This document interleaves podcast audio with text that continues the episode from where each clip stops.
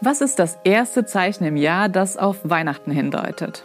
Richtig, es sind die Sterne, Herzen und Rätseln in Form von Lebkuchen, die uns schon im August anlachen.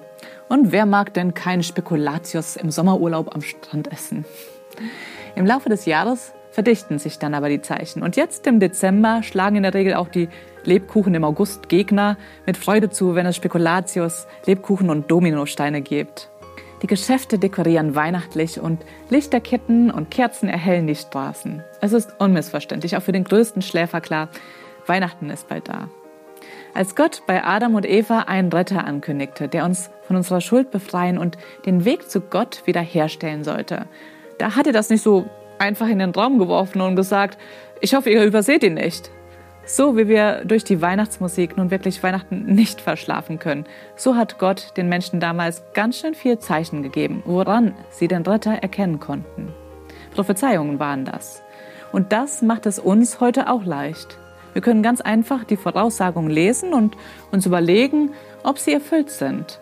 Sollte das der Fall sein, dann ist das wohl ein untrügliches Zeichen, dass die Bibel tatsächlich Gottes Wort ist und wer der Messias ist. Also, was wurde denn damals über den Retter prophezeit? Manche Ausleger gehen von Hunderten von Prophezeiungen aus. Das würde wohl den Rahmen dieses Videos so ziemlich sprengen. Aber ein paar wichtige will ich euch nennen. In 1. Mose 3, Vers 15, da wird darauf gedeutet, dass der Retter eine menschliche Mutter, aber keinen menschlichen Vater haben wird. Mehrere Verse sagen aus, von wem der Retter abstammen sollte. Seine Mutter würde noch eine Jungfrau sein. Deshalb wird euch der Herr selbst ein Zeichen geben.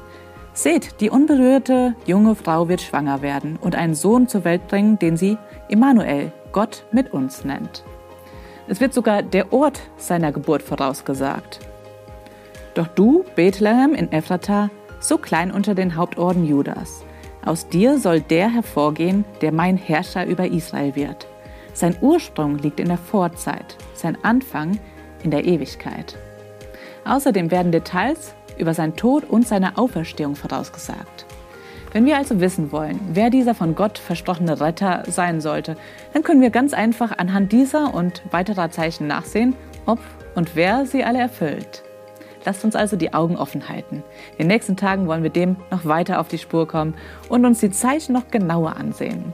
Sei also mit dabei und abonniere unseren Kanal, wenn du das nicht eh schon getan hast.